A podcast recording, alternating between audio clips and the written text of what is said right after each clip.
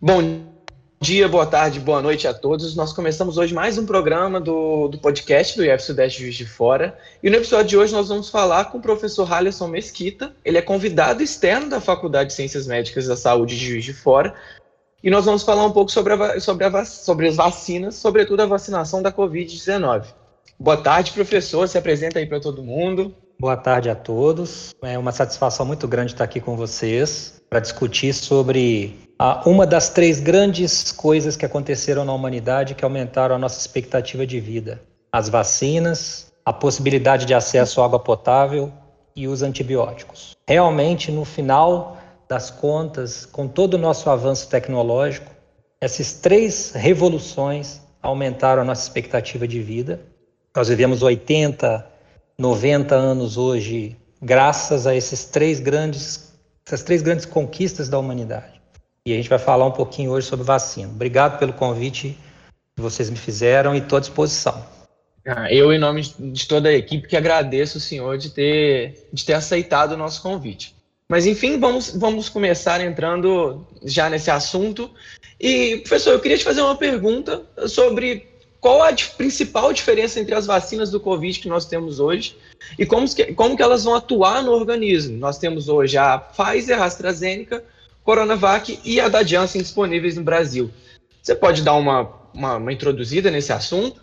Sim. É, as vacinas, a gente tem uma tecnologia de vacinas que já se desenvolve há décadas. Desde que o Jenner fez um experimento lá no século XVIII, em que ele inoculou no braço de uma criança secreções de um animal doente com cowpox, e essa criança desenvolveu memória, e depois ele inoculou o vírus da varíola na criança, a criança não adoeceu, um experimento até questionável sob a ética de hoje.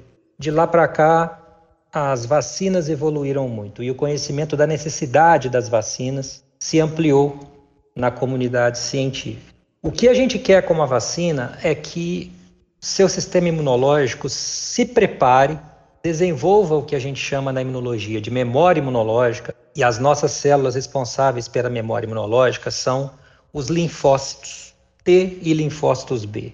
A gente quer que essa, essa memória imunológica já esteja desenvolvida quando você tiver contato com o vírus. Por quê? Eu quero ter uma plenitude de resposta imunológica no seu máximo potencial.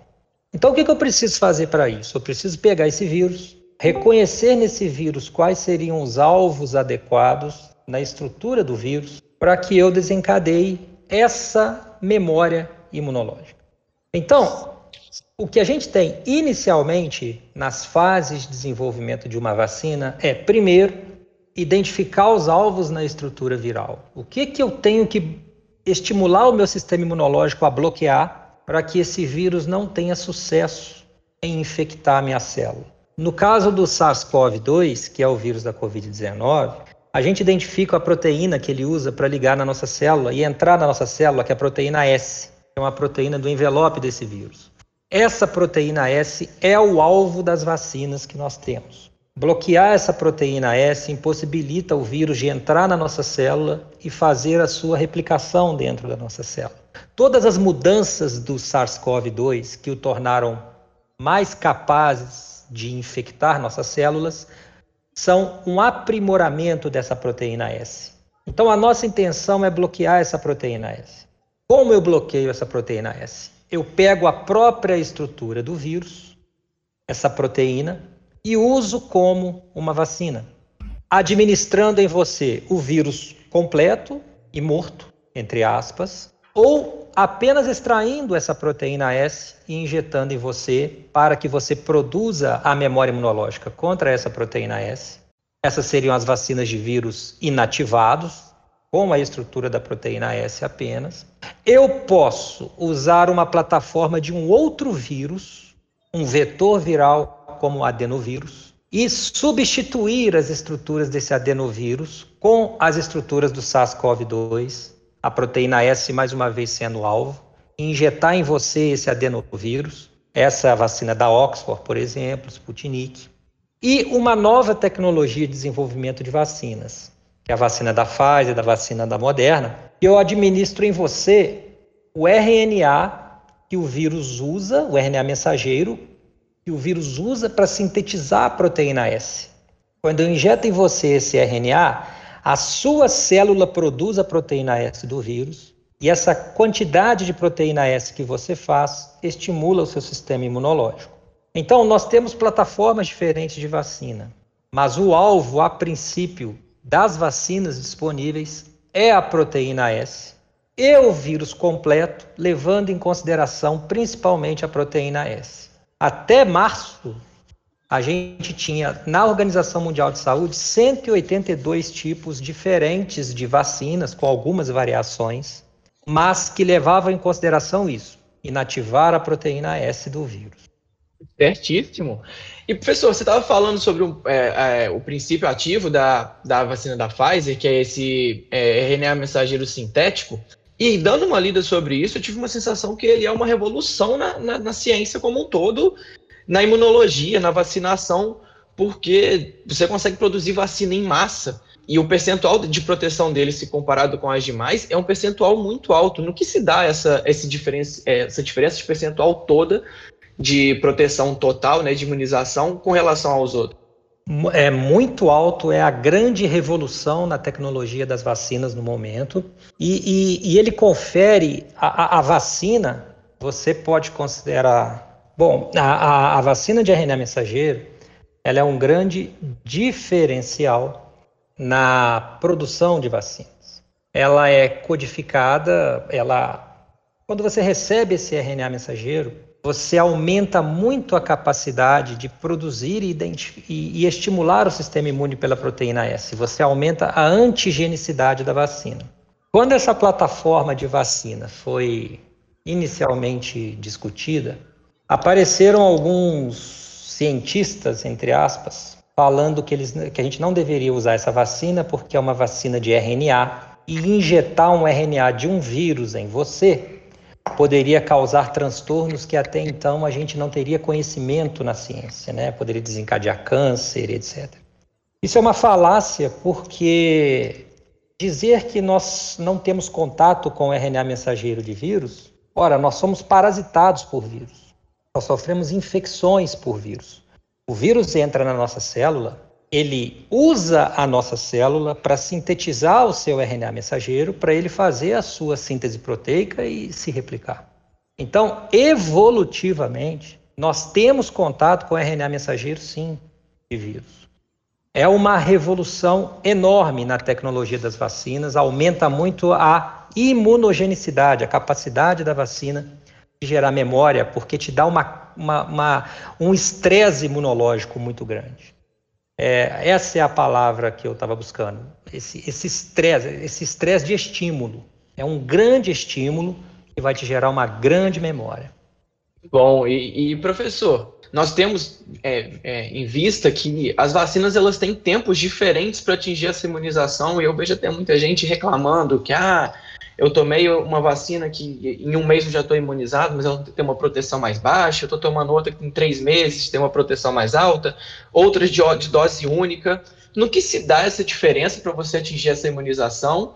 E, e, qual é essa principal diferença, da, qual a importância da primeira dose da segunda dose, de tomar a primeira e a segunda dose nessas que necessitam de duas doses? A gente, quando estabelece uma vacina, a gente tem as fases né, é, da vacina. E aí, uma primeira fase, e aí mais uma vez a gente escutava, a gente escutou muito isso. Eu não vou tomar essa vacina porque foi uma vacina que foi feita na correria, é uma vacina com menos de um ano. Realmente a vacina do SARS-CoV ela foi desenvolvida muito rapidamente. Por que, que a gente conseguiu essa vacina tão rápido? Para te responder, eu vou te fazer um pequeno histórico. A gente teve uma, um, inicialmente, uma, um surto de infecção por um SARS-CoV em 2002 na Ásia. Esse SARS-CoV de 2002 infectou em mais ou menos aproximadamente 10 mil pessoas. Ele mostrou um índice de mortalidade de 9,5%.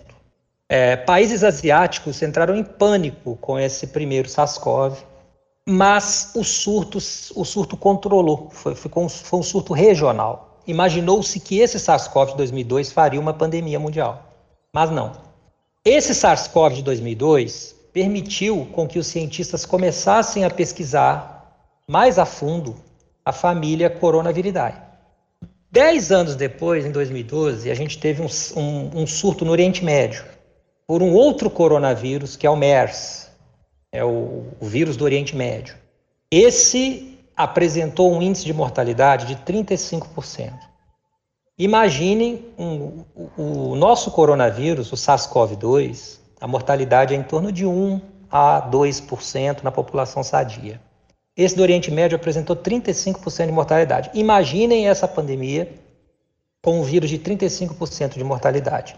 Seria o caos completo. Ou seja, a gente já está vivendo o caos com 1% de mortalidade. Né? Mas aonde que eu quero chegar? Eu quero chegar no seguinte: o conhecimento em relação a esse SARS-CoV de 2002 e do MERS nos permitiu aplicar no SARS-CoV agora registrado na Organização Mundial de Saúde em janeiro de 2020. Eles têm uma semelhança genética muito grande. Então, todo o conhecimento do SARS-CoV-1 foi adaptado para o SARS-CoV-2. A gente ganhou com isso uns dois anos de pesquisa em relação à vacina. E aí, numa primeira fase de vacina, que é a fase muito demorada, em que você estabelece, você faz testes laboratoriais em células, em animais, para ver se a vacina é factível, para ver se eu consigo encontrar uma estrutura no vírus que estimularia o sistema imune. Então, essa etapa foi muito adiantada para nós.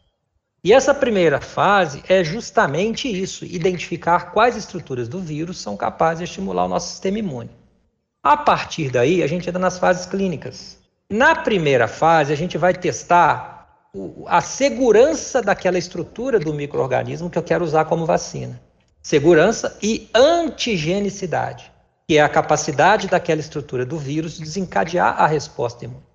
Na primeira fase, eu faço com dezenas de pessoas. Ali eu estabeleço, nesse grupo de pessoas, a capacidade que essa estrutura viral que eu identifiquei como uma potencial vacina tem de desencadear uma resposta imune protetora. Então, aí inicia o conhecimento. Essa vacina, uma dose só resolve. Essa vacina eu preciso de duas doses, essa vacina eu preciso de três doses, como no caso da hepatite B. Evolui para a fase clínica 2, em que você avalia novamente dose e esquema da vacina, que você estabeleceu inicialmente com dezenas de pessoas, mas agora você extrapola isso para centenas. E verifica a eficácia desse primeiro protocolo que você estabeleceu. E testa outros protocolos. Isso na fase 2. Passou da fase 2, você mudou alguma coisa em relação. Você chega à conclusão que é melhor uma dose só, ou que é necessário uma dose e 20 dias de intervalo, uma dose e um mês, três doses. Você muda alguma coisa em relação à primeira fase, ou a segunda fase reafirma o que você tinha identificado. E aí você passa para a terceira fase, em que você novamente avalia eficácia do seu regime vacinal e segurança. A terceira fase são milhares de pessoas testadas. No Brasil, quando você tem resultados de terceira fase, você já tem a autorização para solicitar o registro emergencial da vacina na Anvisa. E é isso que nós fizemos. A vacina, aí você tem toda a verificação no Ministério da Saúde para aquisição da vacina, para comercialização da vacina, e a vacina entra no nosso Programa Nacional de Imunização, que é exemplar. A capacidade do Brasil de vacinar 200 milhões de pessoas, 213 milhões de pessoas, para ser mais exato, é impressionante e é invejada no mundo inteiro. Uma vez que a gente tem a vacina disponível, o SUS e toda a estrutura que o SUS tem permite vacinar rapidamente a população brasileira. Tá? Mas então, as fases de pesquisa da vacina, elas vão te mostrando quais são os melhores protocolos para desenvolvimento da memória. Te respondi? respondido uma aula, né? Uma aula. Mas, é, professor, você tinha dito agora que já tivemos outras, é, outras classes de vírus da mesma família do SARS-CoV-2, que eles tinham até um potencial de mortalidade muito maior, mas a gente não teve uma pandemia. Qual foi a principal diferença para se instaurar a pandemia agora com esse, com esse vírus que tem uma mortalidade menor se comparado aos outros? O próprio fato dele matar menos já permite que ele espalhe mais rápido. O, se você for pensar do ponto de vista do vírus, matar o hospedeiro é, não é inteligente. Vírus muito letais, como o vírus ebola, por exemplo, que mata por uma febre hemorrágica em menos de 24 horas, restringe a própria epidemia. Você mata muito rápido, não dá tempo do indivíduo entrar no avião e descer no outro país. Então, a própria característica do SARS-CoV-2 de não ser tão letal e o grande pulo do gato para o vírus foi a modificação que ele sofreu em relação à capacidade de se transmitir. O SARS-CoV-2 ele mostrou uma grande capacidade de transmissão de um indivíduo para o outro. A média é que um indivíduo infecta ao menos outros quatro num convívio social normal. Isso é muita coisa. Então, as grandes conquistas do SARS-CoV-2, a grande conquista dele é não matar muito rápido e ter adquirido essa grande capacidade de transmissão via respiratória, via perdigotos, né, via saliva. Atrelado a isso, ser um vírus de RNA.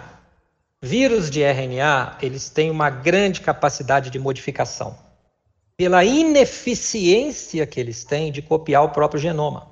As nossas células, é, nós somos um, um, animal, um animal muito complexo.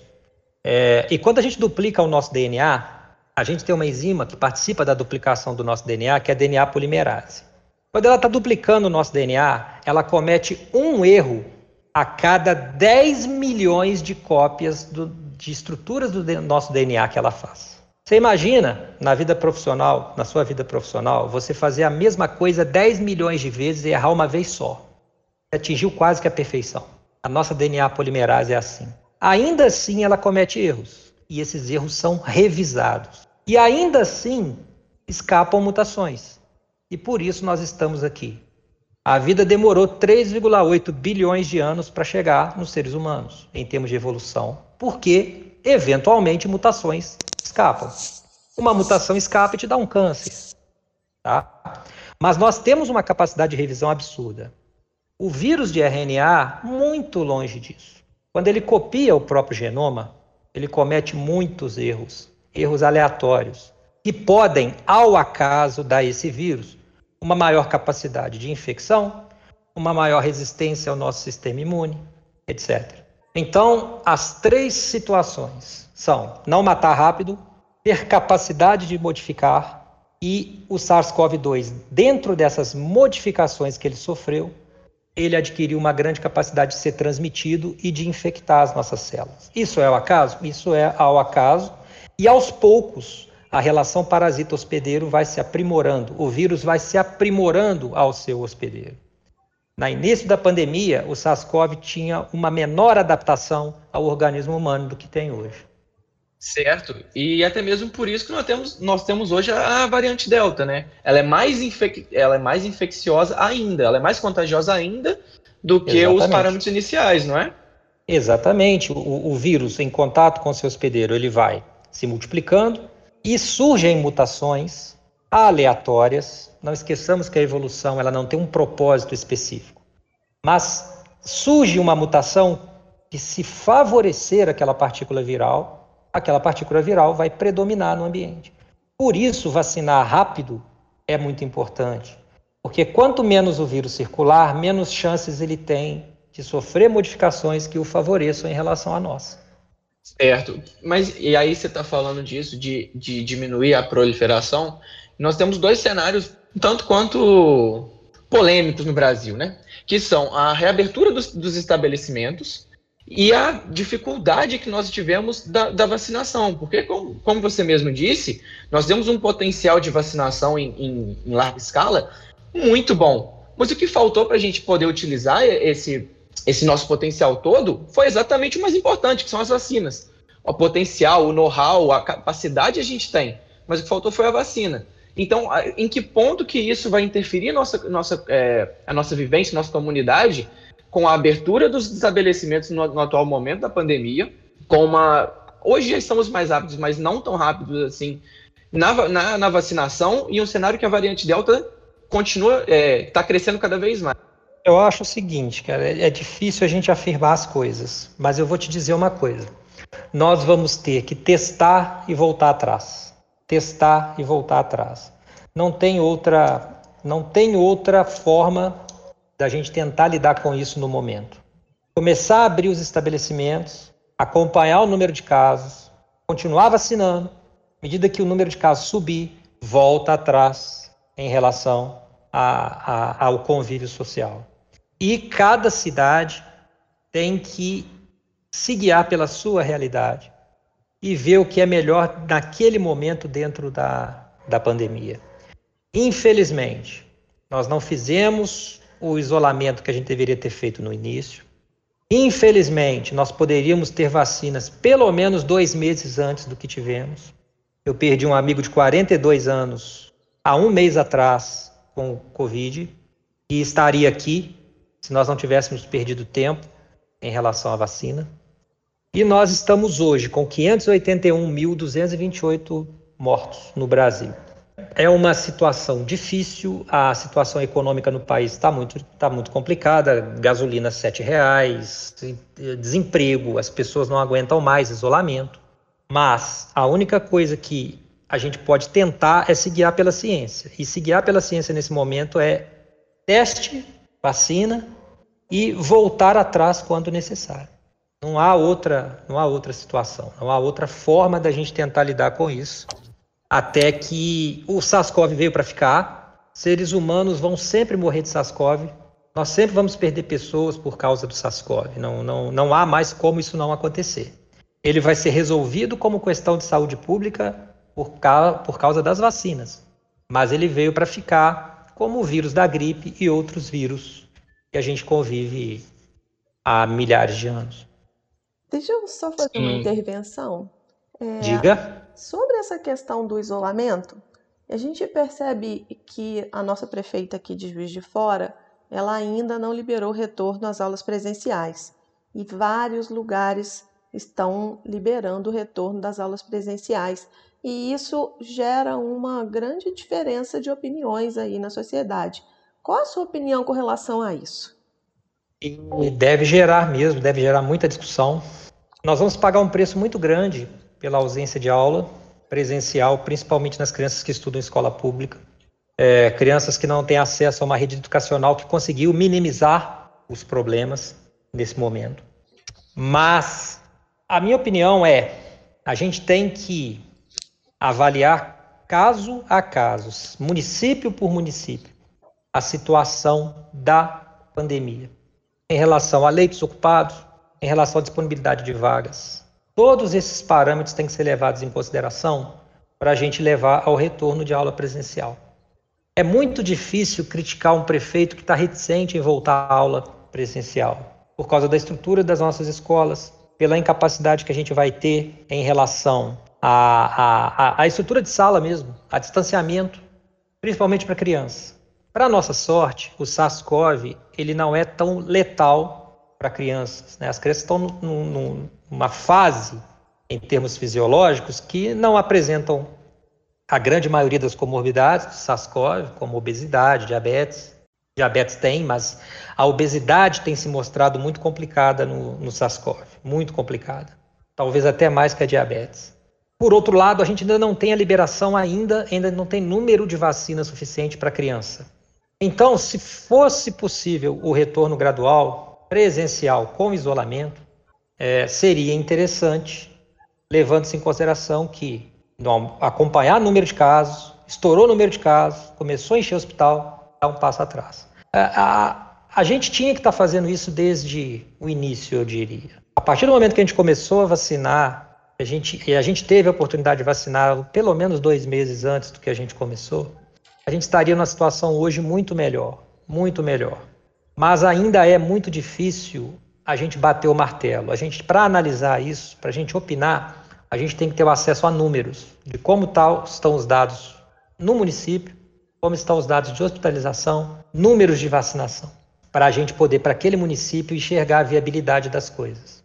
É, é, isso é o que eu penso, assim. Não dá para criticar ou incentivar sem conhecer os números para aquele município, para aquela situação específica. É, já entrando aí nessa questão das vacinas, aliás, saudações aos ouvintes.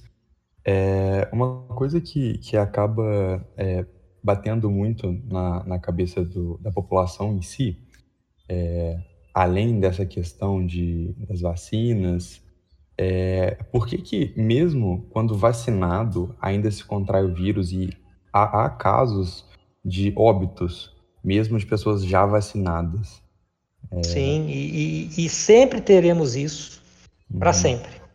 Há pessoas que têm, primeiro, as, as características individuais. A vacina funciona para a grande maioria dos indivíduos, mas não funciona para alguns. E isso não é só a vacina do SARS-CoV. A vacina da hepatite B, por exemplo, eu tenho alunos que a recomendação da hepatite B são três doses de vacina. E aí você verifica se realmente desenvolveu a imunidade, a memória, por testes laboratoriais. Consegue identificar isso dosando anticorpos. Eu tive alunos que tomaram, chegaram a tomar nove doses de vacina para hepatite B e simplesmente não conseguem gerar memória. Então você tem a característica individual do indivíduo que não consegue, o sistema imunológico dele, desenvolver memória imunológica para aquela vacina específica. Outros têm uma resposta menor. Vão ter uma doença, quando tiver contato com o vírus selvagem, mas uma doença branda. E essa é uma grande parcela da população. Mas a grande parcela da população que adoece, se adoecer depois de ter, tido, ter tomado a vacina, você pode raciocinar que se não tivesse sido vacinado, a situação provavelmente teria sido muito mais complicada. Mas a vacina, ela não, ela não vira, ela, ela não é, ela não vai falar para você, você vacinou, você não mais vai adoecer por esse vírus. A grande parcela da população vai ter uma sintomatologia branda, gripal, quando tiver contato com o SARS-CoV. A vacina, ela diminui muito o risco de morte. Ela diminui mais de 80, de 80 a 90% pelos números atuais que a gente tem, mas isso ainda tem que, nós precisamos de mais dados ainda. Mas você tem 80 a 90% de chance de não evoluir com gravidade se você for vacinado. E cá entre nós é o que é a nossa preocupação. Né? É a nossa preocupação inicial. Não evoluir de forma grave. Mas falar que a vacina vai impedir de você ter um quadro de SARS-CoV, um quadro gripal, não vai. Na maioria das pessoas, não. Alguns sim. Alguns não serão sintomáticos por causa da vacina. Mas para o vacinado morrer de SARS-CoV, aí você vai ter comorbidade, você vai ter idade avançada. O vírus da gripe mata seres humanos até hoje, né? Mata seres humanos. E nós temos vacina disponível há décadas. Então, ela, a intenção da vacina é isso, é te proporcionar não evoluir de forma grave. E para nossa sorte, a vacina do SARS-CoV ela tem se mostrado bastante eficiente nisso. Umas maior eficiência ainda, outras menos, como a Coronavac, foi a que eu tomei duas doses de Coronavac na época, por causa do hospital. Eu tomei em março, era a que tinha na época para a gente vacinar. E, e, ela demonstra uma eficiência menor em relação às outras vacinas da Pfizer ou da Moderna, mas ainda assim é extremamente eficiente naquilo que importa: evitar evoluir para quadro grave, hospitalização, intubação, etc. Boa tarde, professor. É, Boa tarde. Eu, eu, cheguei atrasado aqui, peço desculpa a todos aí. É, você comentou muito sobre isso da, do adianto das vacinas, se a gente tivesse tomado dois meses e tudo. Você também falou do SARS-CoV lá atrás, em 2002. É, eu queria saber assim, o SARS-CoV na época de 2002 ele foi a nível de epidemia. Ele foi um problema nas regiões em que ele é, cresceu mas não foi uma coisa, é, eu imagino, né? Eu tinha dois anos na época, mas eu imagino que não deve ter sido uma coisa que assustou o mundo. É, você acha que hoje, sabendo do histórico do SARS-CoV, é, que ele foi um problema regional e depois evoluiu e virou um problema mundial, os países do mundo vão começar a olhar de outra forma para os futuros problemas regionais, com essa mesma precaução? E se eles tivessem olhado antigamente, será que a gente teria uma vacina já, entre aspas, pronta que tivesse que ter poucas modificações e a gente teria ainda mais rápido do que a gente teve? Eu acredito que a família coronaviridae, a partir de agora, ela vai ser olhada com muita atenção, muita atenção. Eu acredito que a gente vai, que nós teremos investigações muito profundas em relação ao surgimento dessa pandemia na China. Não acredito nas teorias da conspiração, até porque manipular um vírus em laboratório é muito fácil de descobrir. Então, falar que os chineses criaram esse vírus, isso aí é uma falácia. É possível que, ele, que eles estivessem trabalhando com isso em alguma instalação científica e tenha escapado? É possível. É possível que tenha sido contaminação a partir de morcegos? Sim, é possível.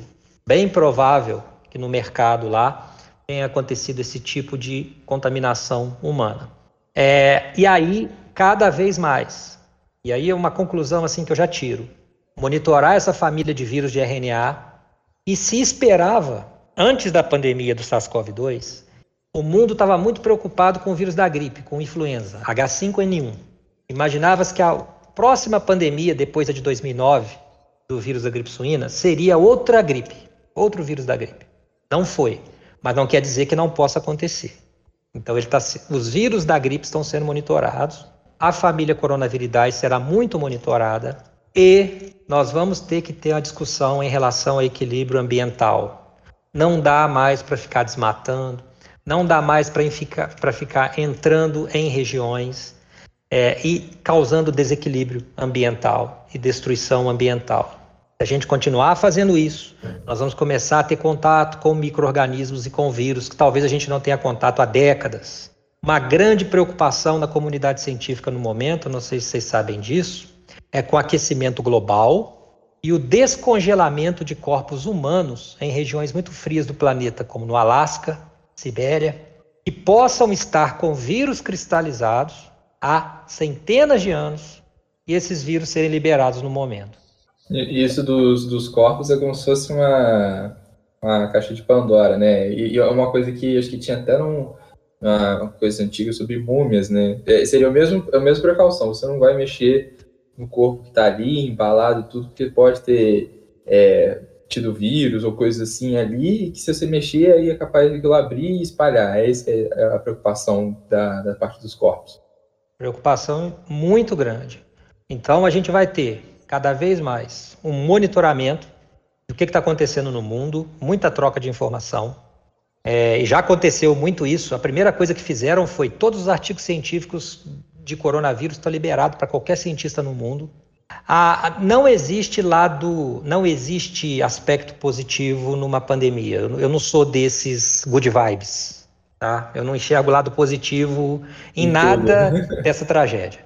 Tá? São 581.228 brasileiros que morreram, fora os sequelados, fora as pessoas que ficaram com a síndrome pós-Covid. Então não tem lado positivo nisso. Mas a ciência saiu fortalecida dessa situação. Mais uma vez foi demonstrado que só a ciência é capaz de resolver os nossos problemas, né? E a comunidade científica vai, a partir de agora, cada vez mais monitorar esses vírus, potenciais causadores de pandemias, e investigar por que, que aconteceu essa pandemia. De onde veio esse vírus? para que a gente não tenha, num futuro próximo, uma outra situação parecida com essa. Investigação da China, isso não pode ser uma coisa local, né? não pode querer o Brasil e brigar com a China e querer saber das coisas da China. Essa investigação tem que ser uma coisa unida pelo mundo como um todo, né? Tem que ser uma, uma Sim, frente grande. comunidade, com certeza, comunidade científica, né? A, guiada pelas Nações Unidas, investigar sem apontar dedos, sem apontar culpados. A China tem as responsabilidades dela por ter tentado negar a pandemia desde no início. Uhum. É, ocultou dados no início. Isso aconteceu, isso é um fato. Se ele tivesse alertado o mundo antes, talvez tivesse demorado mais para chegar aqui. Mas daí acusar um país de criar um vírus em laboratório, e eu, eu não vejo, não vejo inteligência numa situação dessa. O chinês não quer que você fique doente. O chinês quer que você trabalhe, ganhe dinheiro e compre produtos chineses. É isso que o chinês quer. Qual seria a vantagem para a China adoecer o mundo com a pandemia e jogar a economia mundial para o buraco? É, eu, eu, também não acho que isso foi uma coisa intencional da China, né? Eu acho que o maior problema era isso de ter acontecido esse acidente, né? seja acidente por causa do mercado, seja acidente por causa de alguma coisa de laboratório, E aí eh, ia pegar bem para o governo um vírus ter se espalhado e dado problema lá. Eu acho que seria isso. Mas eles proativamente querendo produzir algo assim, né, uma arma biológica, teve gente que, que leva nesses termos, nessas teorias, de falar em arma biológica. Eu também não, não tenho muito nexo, porque a China negocia com o mundo inteiro. O que é essa vontade de quebrar a economia do mundo inteiro? Se é que ela faz negócio? Com certeza. E arma biológica por arma biológica, eles têm um vírus da varíola. Varíola provavelmente mataria igual ou mais hoje do que o coronavírus. Então, não vejo lógica nesse raciocínio da teoria da conspiração. Não sou adepto a nenhuma teoria da conspiração. Uhum. Entendeu? Professor, eu posso só retomar só num assunto que eu tô doido para saber aqui. Você, é, você, disse que você tomou as duas doses da Coronavac. Sim. E quando eu estava estudando e tudo mais para o podcast, eu tinha visto que após seis meses, você começa a ter um decaimento dessa imunização. Por isso que é, que é muito importante você ficar é, anualmente, igual o vírus da gripe, você toma uma dose de reforço, sempre de reforço. Então, qual é a importância dessa terceira dose que está sendo, que tá sendo estudada sobre a Coronavac? E pode é, misturar as doses? Por exemplo, você tomou duas doses da Coronavac, você pode tomar uma, uma vacina agora da terceira dose de reforço da Pfizer, e mesmo assim você vai manter sua imunização ou elas não conversam entre si? Excelente questão a sua. Conversam sim, porque o alvo das vacinas em geral é o mesmo: proteína S e a estrutura do vírus num segundo momento, mas principalmente proteína S. É, é, é assim, a gente está aprendendo, a gente chegou a uma fase 3, os resultados da fase 3 saíram e a gente já registrou as vacinas e saiu fazendo né? Corda no pescoço. Mas a, a partir do registro, o estudo das vacinas não para. Todas as vacinas elas são alvo incessantemente de avaliação de eficácia e segurança. Sempre, sempre, sempre. Mesmo a vacina da gripe, há anos no mercado, ela sempre é avaliada, sempre é avaliada. E os dados que a gente está recebendo é uma queda da imunidade em torno de 6, 7, 8 meses após a Coronavac. É, já é ponto pacífico a necessidade de uma terceira dose. E, vou além, quem tomou as duas doses de Coronavac provavelmente não vai tomar uma terceira dose de Coronavac. Provavelmente vai tomar uma outra vacina de uma outra plataforma como reforço. Não tomará mais Coronavac, para que tenha uma memória imunológica de um longo prazo maior. É o que as outras vacinas estão demonstrando se comparadas com a Coronavac. Os dados parece, parecem mostrar que a Coronavac é a que perde mais rápido essa, né, os níveis de memória imunológica vão diminuindo mais rápido. Então, a terceira dose provavelmente eles vão mudar para uma outra plataforma que não seja a Coronavac. E com isso eu não quero diminuir a importância da Coronavac. Com certeza a Coronavac salvou a vida de muita gente quando ela foi utilizada e vai ser utilizada ainda. E o Butantan está desenvolvendo a sua, que é a Butanvac. E com certeza os números seriam muito maiores do que esses 581.228 que eu falei hoje, se a gente não tivesse tido a Coronavac no momento que a gente teve. A gente estaria numa situação muito pior em relação a mortes. Mas é, essa terceira dose vai ser muito necessária e quem tomou Coronavac vai tomar outra. Provavelmente, tá? É, com certeza, com certeza. Pode falar, Marcos. Pode. É, muito obrigado. É, entrando nessa questão de diferença entre as vacinas, é, é muito engraçado, né? Porque, assim, é, a gente vê uma situação no Brasil hoje de a gente escolher a marca, né? Ah, não, eu quero Pfizer, eu quero Coronavac. Sommelier de vacina. Sommelier de vacina, perfeito. E, e assim, é, eu queria fazer uma pergunta, se o senhor puder me responder. É por que das diferentes reações? Por que quem tomou AstraZeneca é, sente o braço mais pesado, tem dor de cabeça? É, e, e, quem toma, por exemplo, Pfizer é, não sente tantas? É, por que isso varia de vacina para vacina?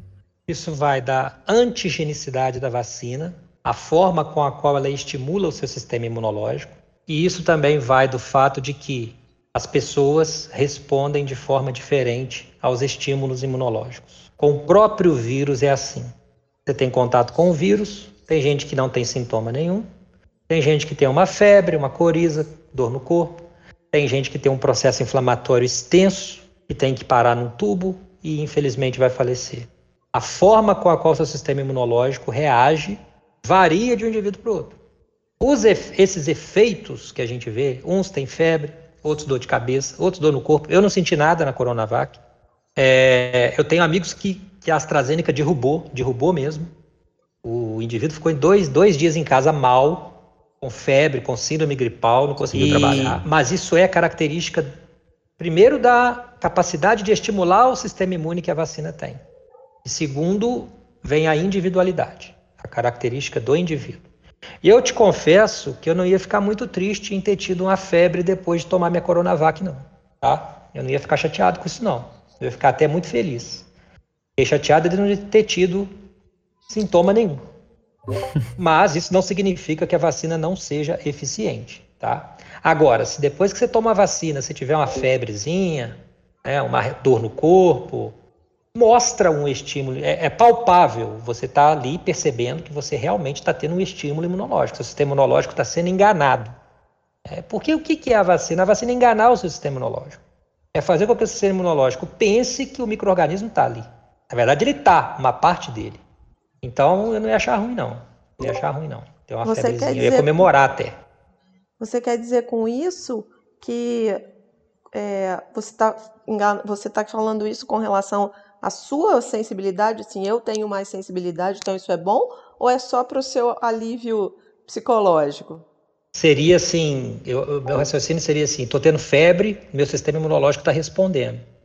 Se meu sistema imunológico está respondendo, eu vou ter, eu vou gerar memória imunológica. Entendeu? Uhum. Seria uma, uma, uma, uma coisa que eu teria palpável de que a vacina realmente estimulou o meu sistema imune. É como se fosse uma Mas o fato né? de eu não ter tido essa reação não significa que ele não tenha sido estimulado. Sim, professor, mas é, eu lembro quando eu tomei a minha, minha vacina, eu já tomei a primeira dose da Pfizer e eu lembro que meu braço estava quase caindo, eu nunca fiquei tão feliz de sentir uma dor. Eu não conseguia nem levantar o meu braço. Mas... E você, você é sedentário? Não, você, você, você malha? Então, eu não era. Eu não era sedentário, mas a pandemia me fez ficar uma pessoa sedentária. Ah, tá. Mas, é, mas aí é... não imagino que seja que seja flacidez muscular, não. Aí não. deve ter sido reação mesmo. Foi reação, foi reação. Mas eu lembro que quando eu estava indo vacinar, pessoas estavam perguntando, é, pessoas me perguntaram também, e eu também fiquei com essa dúvida de que é, se eu tivesse com o vírus eu não podia me vacinar. Então, eu, eu não sabia direito responder qual o problema de eu ir vacinar tendo contraído o vírus. Qual é o problema de eu tomar a vacina, sendo que eu estou contaminado com o vírus.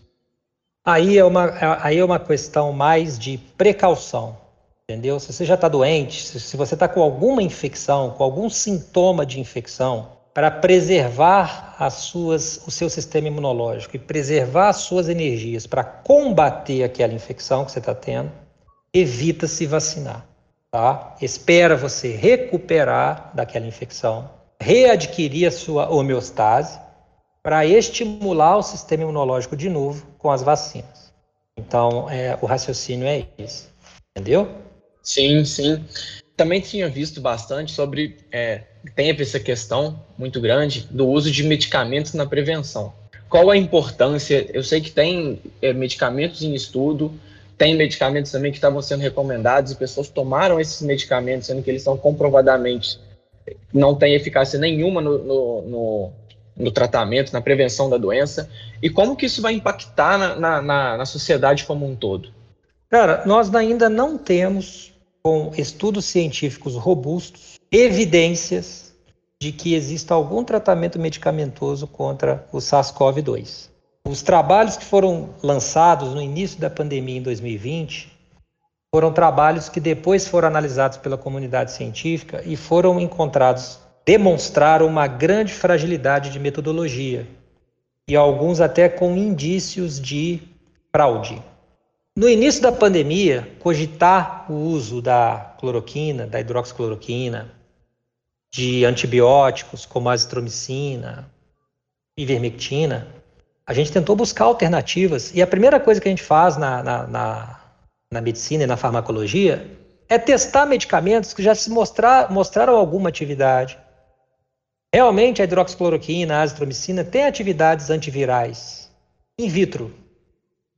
E ao começar a usar a hidroxicloroquina e esses antibióticos para pacientes com SARS-CoV-2, os dados científicos mostraram depois que você não tem ganho nenhum em relação a tratamento. Você não muda a evolução do paciente dentro do curso da Covid. Quem melhorou é porque ia melhorar mesmo, e quem não melhorou. É, e aí nós tivemos até alguns problemas com a hidroxicloroquina, em indivíduos com uso excessivo, etc. Houve até complicações e mortes associadas a isso. Mas, em termos de tratamento, e se a gente se balizar em dados científicos, não há comprova comprovação científica em relação a nenhuma droga que tenha sido utilizada como tratamento precoce, né? É, mas o pior, o pior é, não é nem esse uso tra em tratamento precoce. O pior foi estimular na população que, ao usar esses medicamentos, você não adoeceria. Isso foi muito prejudicial. Isso, isso levou muita gente a, a, a negligenciar o que a gente precisava no momento para conter a evolução da infecção pelo SARS-CoV, infelizmente. Infelizmente. Então... Aí você pode me perguntar assim: daqui a duas semanas sai um artigo desmentindo tudo que eu estou falando aqui. A hidroxicloroquina, é, no início, no estado da arte, funciona contra o SARS-CoV. Aí você vai falar assim, mas professor, você falou aquele dia no podcast. A ciência é assim. A ciência, a verdade de hoje não é a de amanhã. A ciência é a arte da negação e da investigação. Então, você, você comentou sobre isso do tratamento. Então, de fato, não, não tem tratamento precoce. Eu fico incomodado com os questionamentos no sentido do seguinte: eu sei que esses remédios é, não trazem nenhum benefício, e sei que eles até podem trazer malefício, igual você comentou, de é, as pessoas estarem tomando muito e, e ia morrer. E teve, eu, se eu não me engano, eu vi alguma coisa sobre é, que o fígado é muito atacado, o pessoal é, querendo usar muito esse, é, desse tratamento, fala-se até em kit Covid. É, mas assim, aí eu sou, aí eu sou questionado da seguinte maneira: ah, esses tratamentos eles não têm é, eficácia comprovada, mas um médico receitou para alguém que teve Covid. Como, como que é essa relação? O médico ele receita alguns desses, desses medicamentos para uma pessoa assim, depois que ela teve Covid, ou coisa assim, ele está agindo errado, ele está agindo de uma forma de má fé, ou, ou como, como que é essa relação? Assim, o médico ele tem, por prerrogativa, a responsabilidade sobre o paciente dele.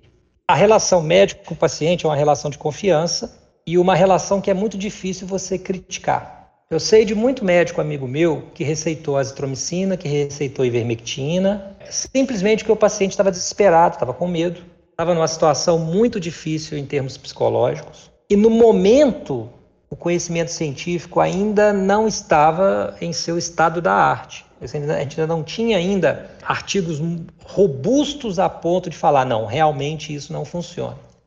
Então muitos prescreveram. Tá? Muitos prescreveram e eu não vou criticar aqui por terem, pres... por terem feito a prescrição, pelas razões que eu falei. Hoje, respeitando a, a liberdade médica de prescrever, eu considero, pessoalmente, um erro. Um erro. Prescri... A prescrição desses medicamentos, porque hoje nós temos aí, é, com muita robustez na literatura científica, a ineficácia desses tratamentos. Ah, vai matar? Ah, muito difícil que mate. Né? Muito difícil que mate. Mas o que aconteceu alguns meses atrás, em termos desse tipo de prescrição, eu não consigo criticar, porque a gente estava numa situação muito difícil. Hoje a situação tem melhorado à medida que a gente vai vacinando. Mas a gente não pode esquecer que há poucos meses atrás a gente não tinha vacina, a gente estava numa pandemia com óbitos, mais de duas mil pessoas morrendo por dia. A gente não tinha ainda cientificamente uma posição clara de que esses medicamentos não funcionam. Então eu consigo entender o médico que prescreveu esse tipo de tratamento. Consigo entender sim.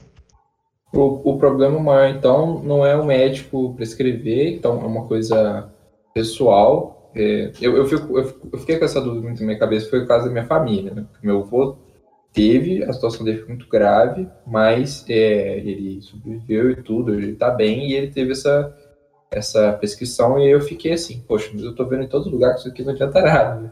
O médico dele receitou, e o médico dele eu sei que é um cara muito bom. Aí eu fiquei com essa dúvida na cabeça, mas então, é, eu não lembro direito, acho que já tem mais de três meses que foi esse caso do meu avô, então não sei como é que estava a situação na época. Mas então o problema maior desses, é, desses medicamentos não são, é, não são eles em si, mas é o discurso do tipo, olha, tem esses medicamentos aí, toma e esquece vacina, e então você acha que, que isso aconteceu? Foram surgindo essas opções de medicamentos, e aí acabou que eles fizeram assim, olha, deixa a vacina para lá e vamos ficar com eles. E para de me perguntar sobre vacina. Isso matou muito brasileiro, não tenho dúvida disso. Uhum. Esse discurso de que existia um tratamento precoce e profilático.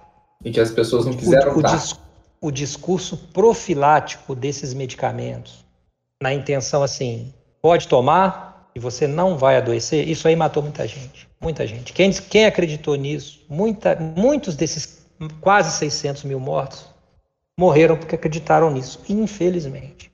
Infelizmente. E quando isso foi dito, não existia dado científico que comprovasse isso, né? Quando isso foi dito, e nem muito menos hoje. Muito Quanto ao tratamento individual e a relação médico-paciente, eu respeito. O problema foi usar isso como um argumento para a não adesão das medidas restritivas e como argumento da não necessidade das vacinas. Não esqueçamos, eu não quero entrar em política aqui, eu estou falando dos fatos, estou falando de uhum. fatos. Não nos esqueçamos que se não fosse o governador de São Paulo, com o qual eu tenho grandes restrições, mas se não fosse o governador de São Paulo, a gente não teria tido vacina no Brasil há por pelo menos mais dois meses, no mínimo. Então, esses são os fatos, infelizmente. Também, também, também acho isso. E já que você citou o estado de São Paulo, é, eu, eu já, já ia perguntar de todo jeito, mas eu achei oportuno. É, São Paulo está agora com esse debate. É, se eu não me engano, esse é o termo correto. Passaporte de vacinação. Não sei, queria tirar algumas dúvidas em relação a isso se essa prática é uma prática muito recente de você colocar restrições e só pessoas com vacinas poderem ter acesso a determinadas coisas, como por exemplo poder ir em estabelecimentos comerciais, se isso é uma novidade e é uma coisa muito absurda, ou se já é uma prática comum, o, o, o, como que é isso? É uma discussão que a gente vai ter que ter e que é muito comum em países democráticos. A gente está a todo momento questionando até que ponto a gente pode ferir as, as liberdades individuais em prol do coletivo. Isso é característico de país democrático. Eu vi um filme do Samuel L. Jackson e o filme traz um questionamento interessante. Um terrorista que espalha cinco bombas nucleares nos Estados Unidos e que se elas explodirem, mais de 15 milhões de pessoas iriam morrer mulheres, crianças. Vocês imaginem que seria essa situação. E eles capturam o terrorista e eles têm 24 horas para tirar as informações dele. E ele tem dois filhos. O dilema ético é: pega os meninos para chantageá-lo. A única coisa que ele demonstrou ter apego eram as duas crianças, para você encontrar as bombas. Ou não? Justifica? 15 milhões de pessoas justifica torturar duas crianças na frente do pai terrorista? Essa é a pergunta que fica. Óbvio que isso é um caso extremo, mas a gente trazendo isso para a vida real, você acha que justifica restringir a liberdade individual de um para conter uma pandemia? É, grandes democracias como os Estados Unidos, eles vão restringir a entrada de indivíduos não vacinados. Isso aí já está acontecendo, inclusive os Estados Unidos não aceitam indivíduos vacinados com a Coronavac. Eu hoje não entro nos Estados Unidos por Coronavac. Com Coronavac, eles não me aceitam lá. Vacinado. Canadá, mesma coisa. Então, é uma discussão que a gente tem que ter, é o que você falou mesmo, é a discussão. Se você está perguntando a minha opinião, no meio de uma pandemia, eu concordo que, há, que momentos especiais exigem atitudes especiais. Então, no momento que a gente está vivendo, eu acho e concordo da necessidade de se restringir. Eu não estou obrigando o indivíduo a vacinar, mas eu não vou deixar ele entrar num cinema, que é uma opção, se ele não vacinar. Ele vai optar por ir ao cinema e, para isso, ele vai vacinar. Óbvio que isso é uma discussão, óbvio que a troca de ideias pode me mostrar um dia que esse meu pensamento está errado, mas hoje, no meio de uma pandemia com quase 600 mil pessoas mortas, eu vejo válida essa medida. É, eu assim, eu, eu vendo por cima esse assunto do passaporte, eu não vi muito a fundo, mas eu, eu acho que já, já haviam práticas parecidas com essa em momentos mais brandos, no sentido, tipo assim, pelo que me parece, é, já existe uma restrição de você usar certos serviços públicos se você não tem o seu cartão de vacinação do SUS em dia, por exemplo. Então, eu acho que assim, pensar nesse tipo de restrição hoje não é tão absurdo, tendo em vista que esse tipo de restrição, pelo que parece, já aconteceu no Brasil há muito tempo e não era para ninguém, né? Você poder, você ter, é, você ter direito a certas coisas se o seu filho está matriculado numa escola ou para ele se matricular ele tem que estar tá vacinado, umas coisas assim. Eu acho que isso já era uma prática, não tenho certeza. Para os nossos alunos, isso antes, bem antes da pandemia, por exemplo, você entrar no hospital, poder fazer poder fazer atendimentos e, e evoluir dentro da, do, do, estudo da medicina, você tinha que mostrar seu cartão de vacina, você tinha que estar vacinado para hepatite B e outras vacinas, como tétano, etc. Né? Nós não vamos sair da mesma forma que nós entramos nessa pandemia. Né? É, ainda mais com a valorização das vacinas né? e, e, da imunização como uma forma de combater pandemias, alguns aspectos vão, vão ser modificados na humanidade para sempre. Um deles eu acredito que vai ser esse. As vacinas serão cada vez mais necessárias e obrigatórias. Países menos democráticos vão simplesmente não vão conversar muito. Países democráticos nós teremos debates, as coisas vão mais devagar, a democracia é isso. É um péssimo regime, só que ninguém inventou nada melhor. E nós vamos caminhar com discussões, né, cedendo aqui, ali, mas nós vamos caminhar para isso, para a exigência de vacina, com certeza. É, Harrison, é, na verdade, eu tenho mais é, uma, não uma pergunta, mas é, eu queria sua opinião sobre, como um homem da saúde, né? É, para você, é, o negacionismo, cara, é assim, creio que para muita gente é algo absurdo, né? Mas ainda assim, tem pessoas que é, insistem nessas ideias. É, para uma pessoa que, que mexe com isso, é, sabe, tem, tem, tem base no que fala. É, o que é isso para você? Eu acho que é muita dificuldade. O que eu vejo em negacionistas, o que eu vejo em, em terraplanistas e nesse pessoal todo, é a incapacidade de abandonar um discurso. E se em um momento fez sentido, reconhecer que a partir de agora não faz mais sentido e voltar atrás. E aí o indivíduo simplesmente chega num ponto em que ele não tem mais como mudar o seu discurso. É, a coisa que eu mais faço na vida é mudar rapidamente aquilo que eu falo quando alguém me mostra uma evidência de que eu estou errado.